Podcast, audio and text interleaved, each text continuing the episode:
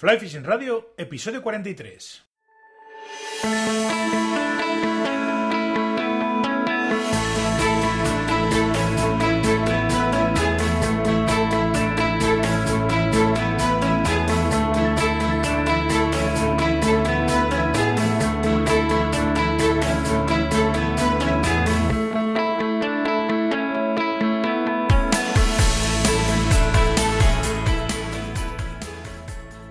Click and Fish, la app con la que puedes organizar tus salidas de pesca, patrocina una semana más el podcast.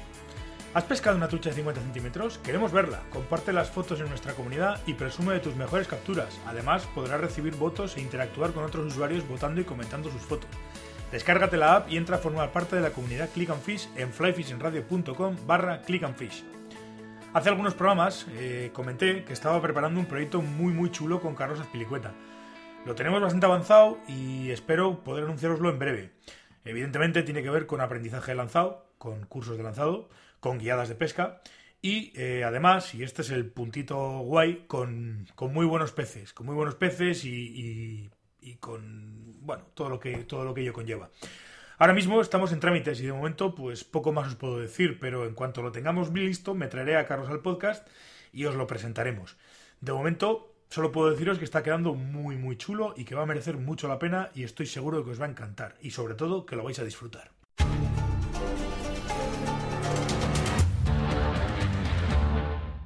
Hola a todos, buenos días o buenas tardes o buenas noches, según a qué hora y dónde y cuándo escuchéis el, podcast.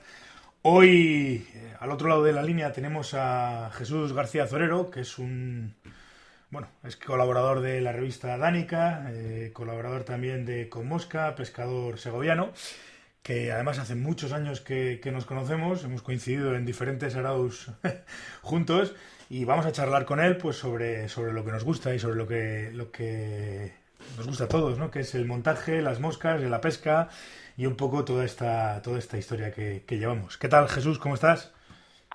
Hola, Miquel, muy bien, encantado de hablar contigo. Pues nada, en principio esa era un poco la, la historia. Cuéntanos un poco, pues, pues eh, para el que no te conozca, o si hay alguien que no te conozca, que no te conoce, perdón, quién eres y un poco cómo, cómo hemos acabado aquí, ¿no? En, en, el mundillo este de la pesca. Bueno, pues yo me llamo Jesús, eh, nací hace ya 56 años en, en, Segovia y llegué a la pesca pues por tradición familiar. Llegué a pescar pues con mi padre, con mi tío, con mi primo, una, una actividad así familiar de fin de semana que se rompió un poco cuando ya pues me hice un poco más mayor y empecé a trabajar. Yo me vine a trabajar a Madrid, soy profesor de matemáticas en la Universidad Autónoma. Uh -huh. Y bueno, pues al llegar a Madrid, pues claro, me, me, me, vi fuera del ambiente familiar, me busqué un poquito las castañas pues con las herramientas que había en aquella época. Estaba ya hablando de los años 90, estaba en auge la, una lista de internet, la famosa lista de José Ramón Arias, donde nos conocimos muchísima gente. Sí, ciertamente. Y a través de ese foro de a través de ese foro de internet, pues conocí gente por aquí por Madrid y ya pues me puse en contacto con un círculo para para para ampliar mi salida de pesca y entre esa gente pues estaba Ernesto Cardoso, que en aquel momento comenzó a maquinar la formación de una página un poquito más elaborada para hablar de pesca con mosca, que es pues, lo que actualmente es con mosca, ¿no? Uh -huh. Entonces yo desde el principio estuve colaborando un poquito en esa página, pues, pues metí un poco en ese, en ese ambiente, y también a partir de con mosca, pues fue el propio Ernesto Cardoso, me presentó a Fernando Gil, que tenía un proyecto muy ilusionante en ese momento de, de crear una revista de pesca exclusivamente con mosca y perfectamente homologable a lo que había por Europa, que fue la revista Dánica. Le presenté pues un primer artículo sobre la, la, la payareta, lo que yo conocía de, la, de, de, esa mosca, pues a través de mis lecturas de Luis Carrera y de otros, otros libros por ahí. Le gustó y bueno, pues a partir de ahí pues, pues seguí colaborando con, con Dánica. Uh -huh. eh, la, la gran idea que tuvo Fernando Gil fue hacer una revista trimestral, con lo cual tenías tres meses para preparar el material y ahí no, no, no había que ir con, con agobios, y eso era muy yeah. cómodo para los colaboradores y luego también tuvo mucho cuidado en, en, la calidad formal de la revista. O sea, yo recuerdo que el, el, el, papel y la calidad de impresión era en los primeros números era realmente espectacular. Sí. Entonces, el resultado, en mi opinión, era una revista perfectamente comparable a lo que había por el resto de Europa. Por supuesto, inferior a las revistas americanas, pero claro, es que esos juegan en otra liga, ¿no? En cuanto a, a, número de pescadores, eh, dinero que se mueve y tal, pues, pues, es otra cosa. Pero vamos, digamos, a nivel europeo, con lo que yo conocía las revistas francesas o italianas, para mí Danica era de las mejores sin duda.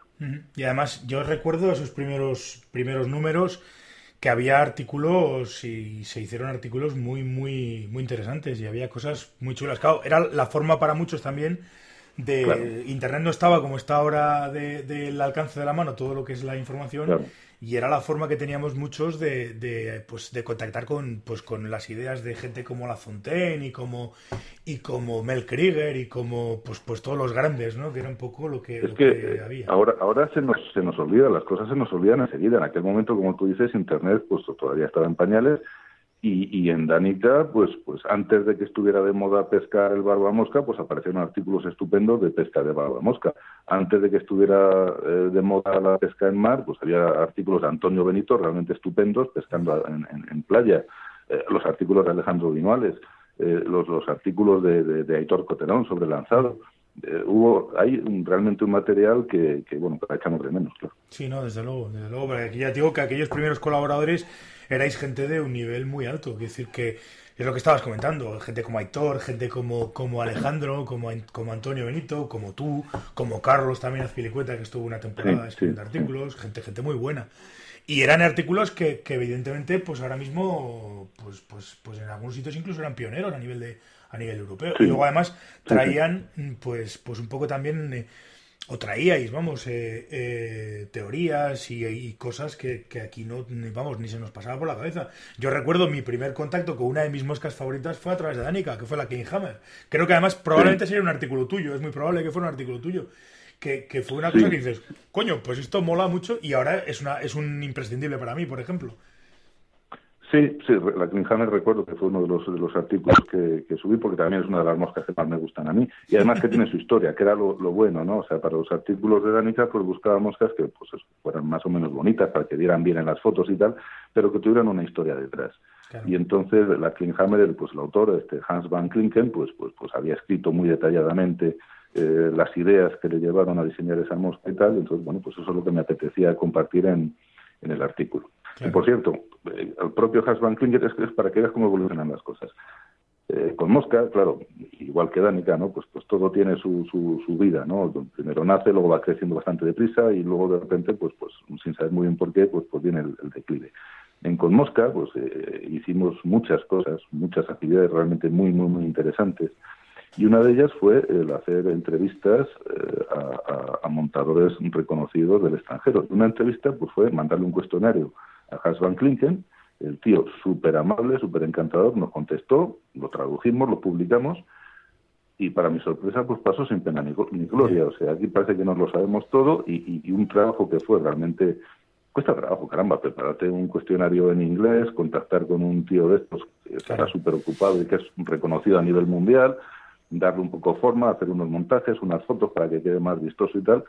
Pues eso pues probablemente haya sido una de las, grandes decepciones que me he llevado yo con, entre distintos proyectos de, con Mosca, ¿no? La escasa repercusión de cosas que, en mi opinión, eran muy, muy, muy interesantes, que requirieron bastante trabajo, pero pues, pues sin saber muy bien por qué, pues pasaron desapercibidos. Bueno, hablabas igual del declive, yo creo que, que el declive va, mi opinión personal, ¿eh? va, va, sobre, va por ese tipo de cosas, quiero decir que al final la gente tiene unos gustos.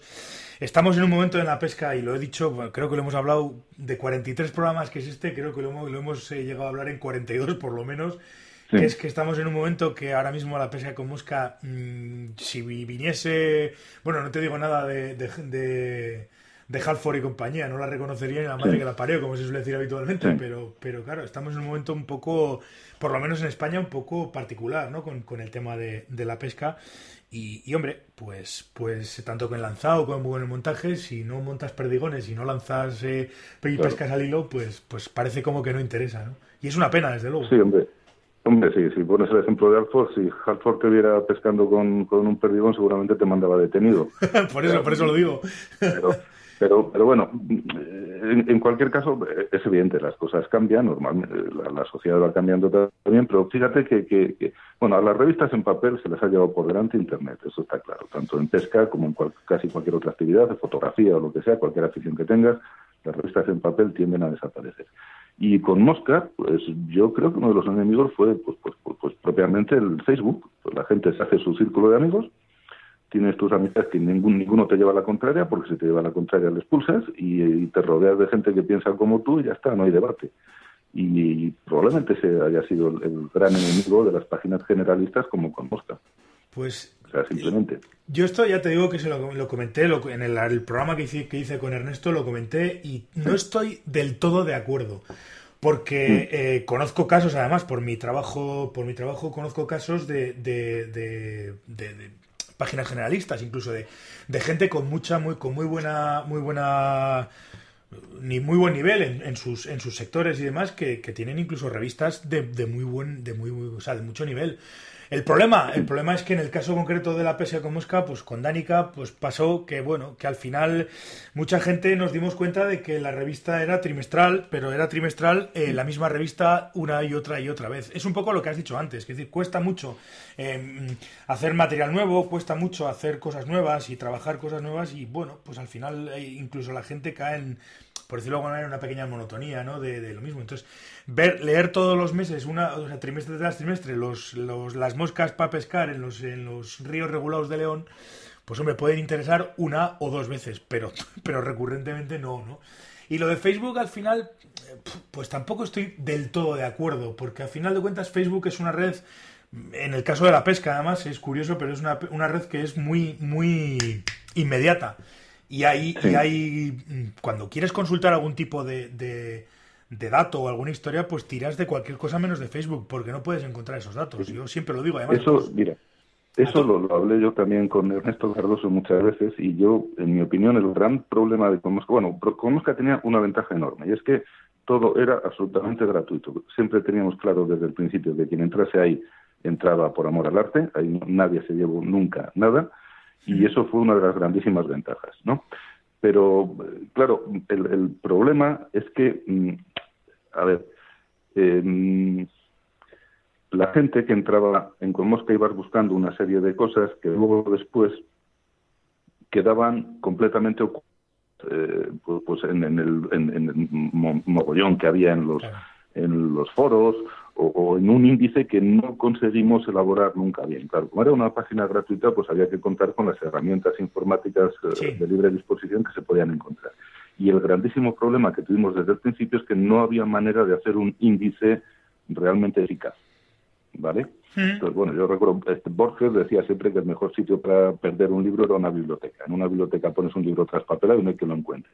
Y en Comosca muchas veces pasaba esto. O sea, había artículos y, conversaciones súper interesantes perdidas completamente en los foros o en algún rincón por ahí remoto en el que pues pues es imposible eh, volver a, pasar por allí entonces a, veces eh, reencuentras algunos mira pues yo hace dos días subí al Facebook un antiguo artículo eh, que había subido a, a y que estaba por ahí perdido de repente no sé cómo me encontré una foto y lo he vuelto a colgar. Son cosas que están perfectamente de actualidad pero son muy difíciles de, volver a encontrar, es muy difícil acceder a ellas. Y ese es un problema. sí, sí, totalmente de acuerdo. Totalmente de acuerdo. Pues hay artículos y hay cosas, ¿no? Pues yo me acuerdo de, de con Mosca. También había pasado otra cosa, y es que en los foros la historia de, de, un foro, y me ha pasado no solamente con, con Mosca, ¿eh? yo he participado en varios foros de diferentes temáticas, y todos los foros tienen un digamos, una vida. Todos los foros nacen, crecen, como todos los animales, se reproducen y mueren, como se suele decir. Y hay veces que incluso la gente que está empujando desde el principio, gente que colabora de manera altruista en, un foro y tal, llega un momento en el que se cansa, se aburre, se, se desmotiva y abandona. Entonces el que está por detrás tiene una situación en la que no llega o no le interesa volver tomar las riendas, mientras no haya, si hay, mientras hay relevo, el foro puede estar más o menos vivo. En el momento que deja de haber relevo, eso directamente se muere. Y eso lo he vivido yo un montón claro, veces. Pero lo que me da pena una vez que se muere un foro, eso es, ley de vida. las cosas nacen y se mueren.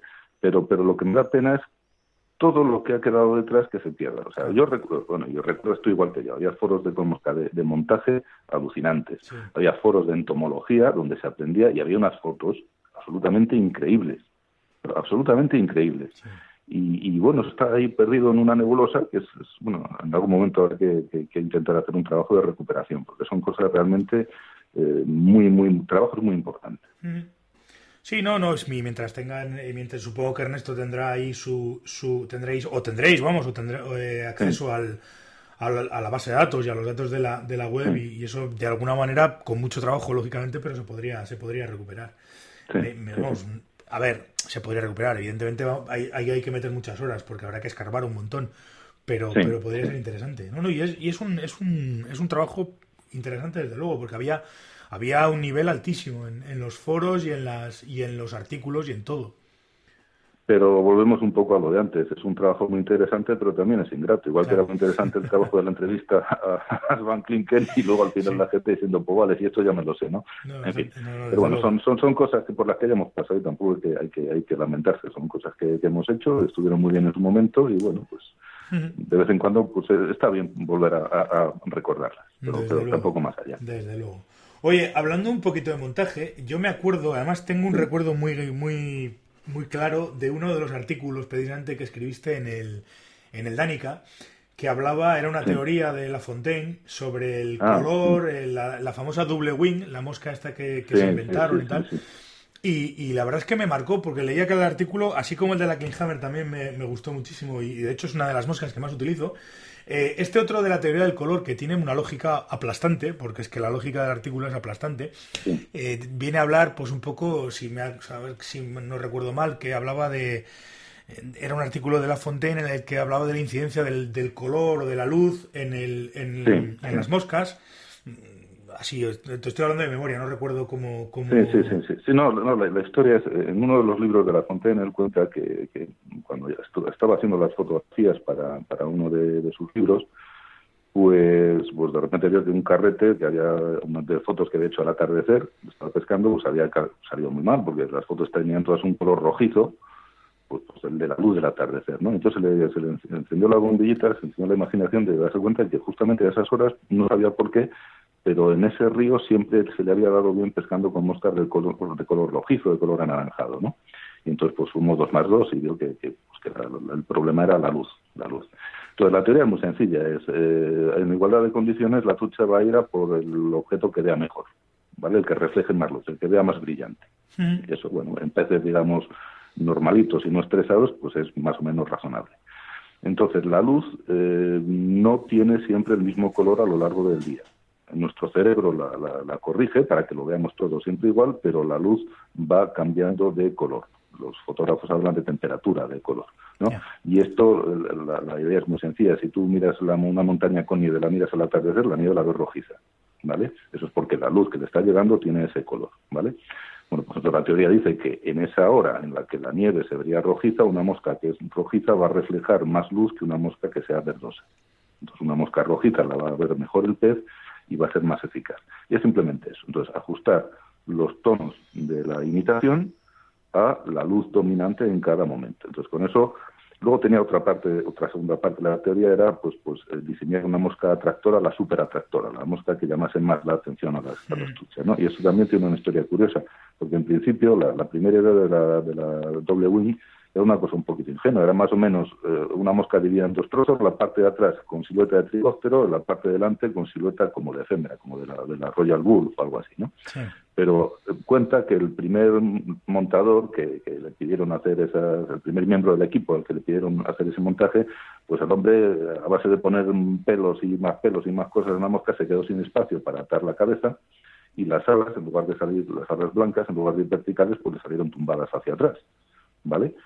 Y bueno, y a pesar de todo resulta que la mosca era más eficaz con las tumbadas hacia atrás que con las alas verticales. Y eso, ese fue el perfil que quedó con la, doble Y entonces luego desarrollaron la teoría de qué colores y en qué circunstancias eh, había que, utilizar, o sea, tonos blancos y, negros para, para días muy nublados, tono rojo, pavo real y verde para días soleados, todos los tonos blancos y naranjas para el atardecer, tonos verdosos y amarillos para zonas con mucha vegetación, pues cada mosca en su, en su momento, ¿no?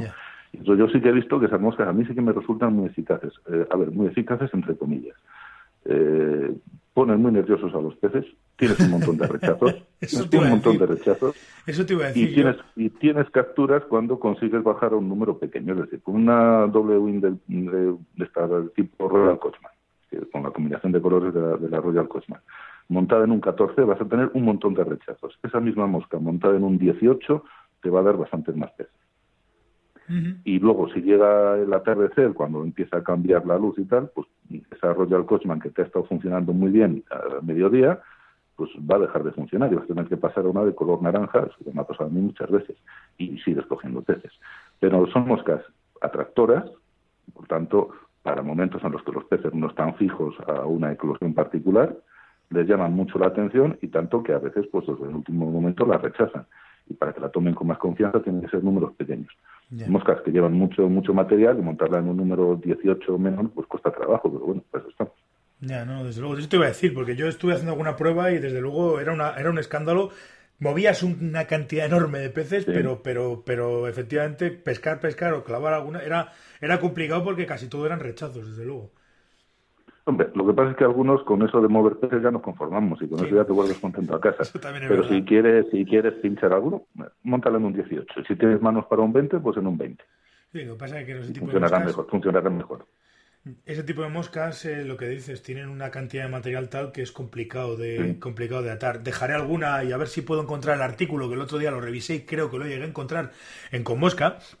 Dejaré el artículo y alguna foto en las notas del programa por si a alguno le, le interesa el, el, artículo. A mí en su día me pareció un artículo de lo más interesante, desde luego. Bueno, porque hay que hablar de, de gente como La Fontaine, eh, claro, un tipo como La Fontaine pues, era bueno, la fontanera tiene una historia muy interesante. Ahora hablamos un poco de eso. De todas formas, antes de que se me olviden, con mosca, este artículo de la teoría del color está dedicado a la, pesca con mosca seca, lo combinamos con un artículo de la gente esta de Odonatos, que hicieron un artículo realmente muy, muy interesante con cómo se transmitía el color debajo del agua. ¿Ah? ¿Vale? Entonces, sí, sí, o sea, según vas profundizando en la columna de agua, los colores se van perdiendo, ¿vale? y hombre eso quiere decir para pescar en medio metro de agua no tiene importancia pero pues para pescar en zonas más profundas o si quieres pescar en lago con streamer es fundamental vale entonces hay colores que se pierden enseguida y colores que se mantienen muy bien hasta bastante profundidad los que mejor se mantienen a bastante profundidad son por ejemplo tono púrpura tono azul y bueno pues ahora parece que están muy de moda perdigones y ninfas con esos con esos colores. Claro por, lógica eso lo explica lo explica claro. El primero que se pierde curiosamente es el rojo. A muy poquita profundidad el color rojo ya es un marrón y pierde brillo y pierde intensidad. Y sin embargo los azules se mantienen hasta bastante más profundo. Claro, me imagino que tendrá que ver con los espectros la combinación, no, no, con la, absorción del espectro de, luz eh, por, la columna de agua, es simplemente eso, ¿no?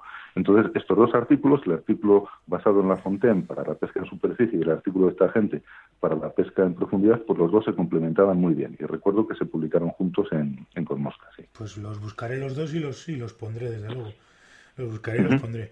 ¿Qué te iba a decir? Hemos estado comentando y además ha salido porque el tema de la Hammer, el tema de la double wing y demás, eh, entiendo, o por lo menos yo te pregunto, no sé si al final, eh, lógicamente, eh, a la hora de pescar, ese tipo de artículos y algunas que he visto en tu Facebook, que has hablado siempre, casi siempre hablas de, emergentes, con lo cual me presupongo que, es el, digamos, el tipo de mosca con el que más, con el que más a gusto pescas o el que más te gusta, ¿no? las emergentes. Sí, sí, bueno, a ver, lo que pasa es que vamos, si vamos a hablar de pesca, quiero decir, yo tampoco soy la persona más indicada del mundo porque como pescador soy bastante limitadito, ¿vale? Entonces, los consejos que puedo dar yo... No, no, no por consejos, para no, pescar, es por consejos, simplemente por saber, pues yo, yo, por ejemplo, prefiero, y además he llegado a la conclusión de que mm, las moscas clásicas, cuando yo empecé, la famosa clásica de de cercos, hackel y demás, son unas moscas que he montado dos o tres veces. Yo siempre he tendido a, utilizar más emergentes que secas, porque se, simplemente porque me han funcionado mejor, no por otra cosa. Entonces prefiero, evidentemente, ese tipo de moscas. Sí, sí, sí. Hombre, yo, a ver, es que hay moscas que, que, son muy bonitas. Entonces, incluso dentro de las emergentes, la clásica de toda la vida, la oveja de liebre, es una mosca estupenda. Estupenda para llevarla en varios tamaños y que funciona muy bien. Yo tengo recuerdos ligados a la oreja de liebre, fíjate tú, hace un montonazo de años pescando barbos. Barbos tremendos que subían ahí con toda confianza a coger una oreja de liebre del 12, ¿no? Bueno, eh, entonces son moscas que, claro, tienen su, historia, tienen, tengo sus, sus recuerdos y me, y me gustan había emergentes muy bonitas, las, que sacó este Marc Petillán en su serie con, con, culo de pato, así en forma de cúpula, eran moscas muy, muy bonitas.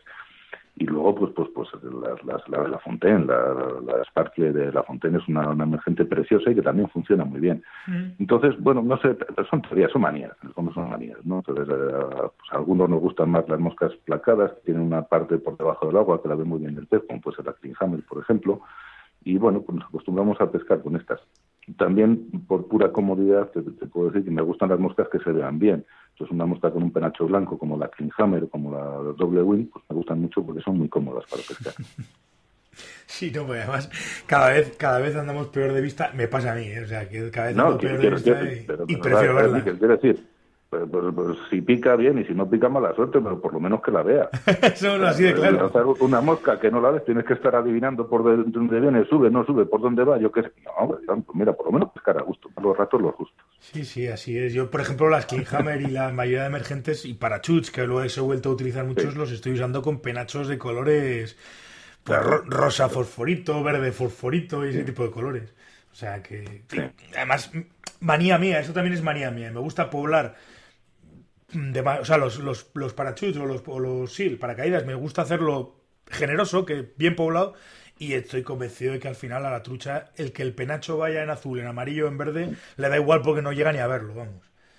Tú fíjate que en un artículo, el, propio Hans van Flinken, él comentaba que cuando miraba, comparaba sus Klinghammer con las de las cajas de, otros colegas, que las suyas siempre parecían más grandes aunque estuvieran montadas en el mismo anzuelo, porque este hombre tendía a poner un penacho generoso, y el collar con una pluma generosa también. Pues él siempre decía, mis me parecen más grandes que las de los colegas. Mm. Sí, además es una mosca, yo generalmente ese tipo de moscas las utilizo en, en zonas de corriente, entonces me gusta incluso sobredimensionar, que sean que el para que o sea, que la pluma sea más larga de lo habitual para que vaya bien probado y, se sujete bien en, en el agua. Eso es. Eso es. Eso es de esa mosca es que, claro, lo que, lo, que pesca es la parte que va hundida, que es lo que ve el pez y esa por lo que sube. Eso es de alguna forma la parte que va por encima del agua, pues, pues eso es para que lo vea el pescador. sí, básicamente es eso. Por eso te digo. Oye, además últimamente, y ya volviendo un poco al tema de montajes y demás, te, sí que he visto que también en Facebook, en el tuyo, últimamente estás poniendo mucha mosca de salmón. Eh, sí. Eh, ¿Simplemente por, por gusto o estás pescando salmón o...? No, Dios, Dios me libre, salmón nunca en la vida. No, eh, a ver, a ver, yo el montaje pues me gusta, es una actividad muy relajante, tú te llegas después de cenar, llega la noche, en lugar de estar viendo tonterías en la televisión, pues te sientas y, te centras solamente en lo que tienes en el, en el torno y es una actividad que para mí me relaja mucho, ¿no? Entonces, bueno, pues, pues, pues muchas veces llegas al montaje por cuestiones pues puramente estéticas, oye, pues, pues montas a veces para pescar y a veces pues porque son bonitas. Y con ese con esa teoría, pues la evolución natural es o, o tiras hacia el montaje de moscas realistas, que a mí no, por ahí todavía no me ha dado, o si no tiras al montaje estético de moscas de salmón. Y moscas no de pescar, sino moscas más bien de, presentación, moscas de exposición. Entonces, es, la historia de las moscas, ¿no? Las, moscas de salmón victorianas con todas esas plumas y con toda esa estética tan, tan particular. Y luego, pues bueno, como cada uno tiene sus manías, yo tengo las mías. Entonces, en todos los montajes que he intentado, tanto para pescar como en estos de exposición, pues siempre tengo la, la idea de ver si se puede incorporar de alguna forma la, la, pluma de león, que es lo más nuestro que tenemos. ¿no? Por ejemplo, yo recuerdo la, una mosca que además es muy, muy efectiva para, para pescar, la, la Sparkle Pupa de la Fontaine. Una cabeza dorada, el cuerpo así en plan burbuja con antrono y tal. Bueno, pues, pues, pues yo le añadía unas patitas de gallo pardo, que a lo mejor no influye para nada, pero para mi gusto queda muy bonito y queda un poquito más autóctono, ¿no? Las moscas estas de salmón, pues hombre, los ingleses de la época victoriana no conocían los gallos de león, pero yo pues he hecho algunas pruebas y digo, oye, pues yo creo que se mezcla bastante bien y se incorpora bastante bien y queda bonito, pues ¿por qué no intentarlo? Y eso es un poco mi, aproximación a este tipo de montaje. Ya. Sí, no, desde luego. Además, curiosamente, como sello, ¿no? Como firma incluso en las fotos, estás poniendo las, las moscas sobre, sobre fórmulas matemáticas también, por me imagino por deformación profesional o algo así. Dices, joder, llama la atención, es curioso cuando menos. Bueno, eso, en fin, también es, pues lo dices tú, formación, de formación profesional. Sí, bueno, una vez, pues, pues, pues nada, además, parece mentira lo que se puede hacer ahora con la cámara de, un, de un móvil, ¿no?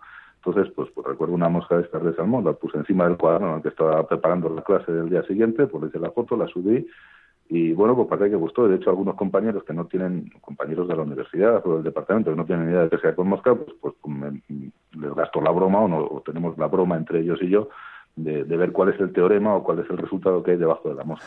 Pero bueno, estas son, son bromas de matemáticos que solamente tienen gracia para los matemáticos. Todo el mundo no, las entiende.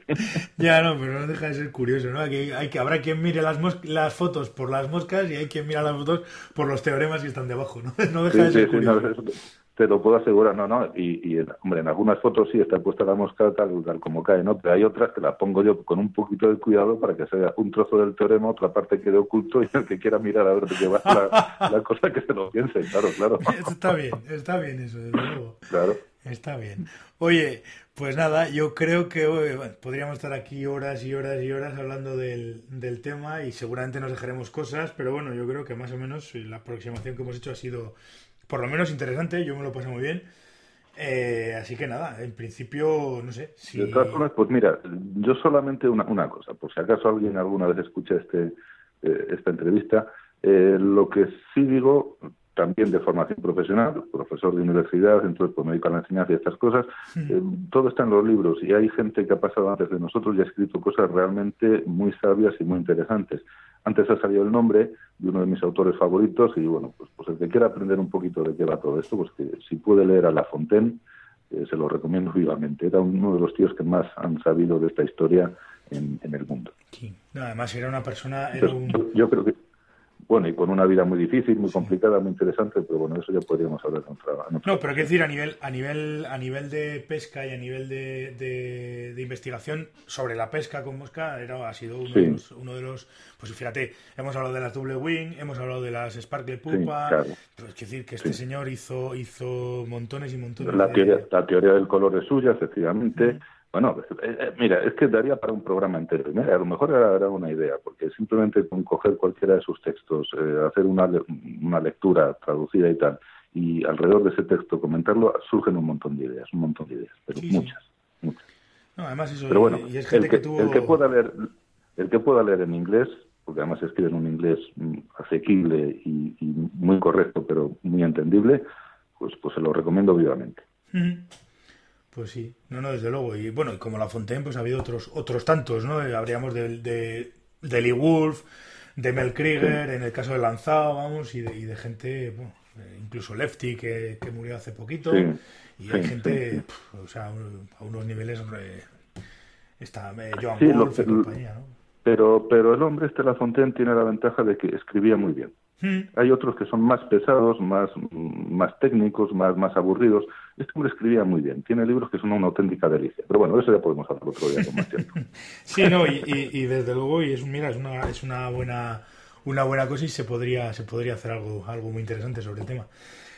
pues nada, lo dicho, Jesús, te agradezco un montón el, el, el rato que hemos estado aquí y nada, espero que te lo hayas pasado bien eh, hablando de, de, esto, ¿no? De lo que nos gusta y, y, nada, agradecerte, agradecerte que, me hayas atendido. Pues muchas gracias a ti y espero que nos sigamos viendo en esos encuentros que organizamos de vez en cuando. A ver, este, año, este año intentaré por lo menos eh, volver a ir al de, al de Comosca, ya que al final del año pasado no pude ir, pero sí, además tengo ganas de... Bueno, estuve hace poco pescando con, con Dani y con Ernesto en Salamanca. Las cosas salieron fatal, pero bueno, estuvimos hace no hace mucho y estuvimos haciendo unas risas y espero que nos sigamos viendo, desde luego. Ya, bueno, en los encuentros creo que te esperan con una baraja o algo así, ¿no? sí, ciertamente. Eso Quique, más que, más que Ernesto, bueno, Ernesto también, pero sobre todo Quique, que anda sí, sí, con el tema del mus. Hay alguna partida, alguna partida de mus pendiente, sí. Exactamente. Que lo recuerdo. exactamente. Pues nada, habrá que, habrá que esa parte habrá que jugarla, ya, ya la jugaremos, desde luego. Pues nada, gracias y, nada, lo dicho, gracias y, estaremos. Venga, gracias a ti. Y esto ha sido todo por esta semana. Gracias por estar al otro lado y hacer que este podcast sea posible. Gracias también por vuestra fidelidad y por vuestro feedback. Eh, gracias eh, una vez más a todos los que me escucháis a través de iTunes y me dejáis vuestras valoraciones de 5 estrellas. A los que me dejáis valoraciones y comentarios en iBox y a los que también hacéis vuestros comentarios y me escucháis en, en YouTube. Gracias también al patrocinador, a Click and Fish, por la confianza y recordaros que podéis bajaros la app desde flyfishingradio.com barra Click and Fish o desde el enlace que dejo en las notas del programa o el banner que está en la página de inicio. Nos volvemos a escuchar el próximo martes en un nuevo episodio de Fly Fishing Radio. Hasta entonces, portaos bien y sed buenos.